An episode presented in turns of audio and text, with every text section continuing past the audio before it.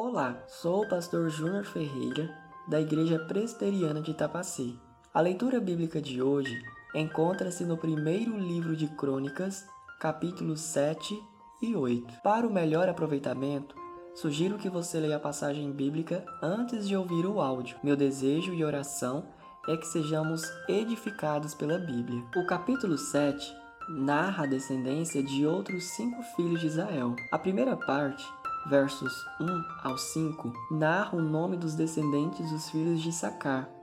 A segunda parte, versos 6 ao 13, narra o nome dos descendentes dos filhos de Benjamim. A terceira parte, versos 14 ao 19, narra o nome dos descendentes dos filhos de Manassés. O capítulo encerra, versos 20 ao 29, narrando o nome dos filhos dos descendentes de Azer. O capítulo 8 volta a narrar com mais ênfase os descendentes dos filhos de Benjamim, ressaltando alguns períodos da história do povo de Israel, como por exemplo o exílio na Babilônia. A leitura de hoje continua tratando sobre os descendentes de Israel. Algo que pode nos passar desapercebidos é a importância que os judeus davam à linhagem, principalmente por representar pertencimento ao povo de Deus. O contexto social e cultural em que vivemos não coloca a mesma importância à linhagem por não possuir o senso de pertencimento familiar tão significativo.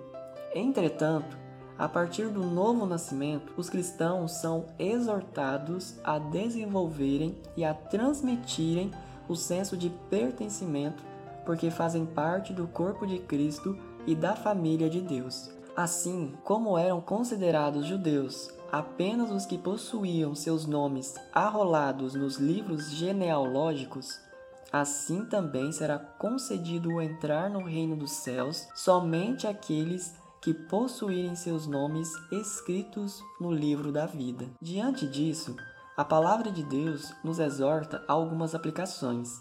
Primeira, devemos congregar em alguma igreja só podemos manifestar nossa nova realidade em Cristo de forma completa e saudável através da comunhão com o seu corpo, que é a Igreja. Segunda, devemos testemunhar a respeito da comunhão com o corpo de Cristo.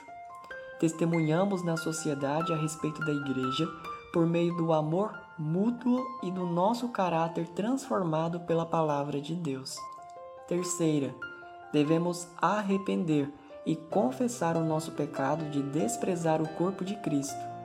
Somente em Cristo e por meio de Cristo viveremos como povo de Deus.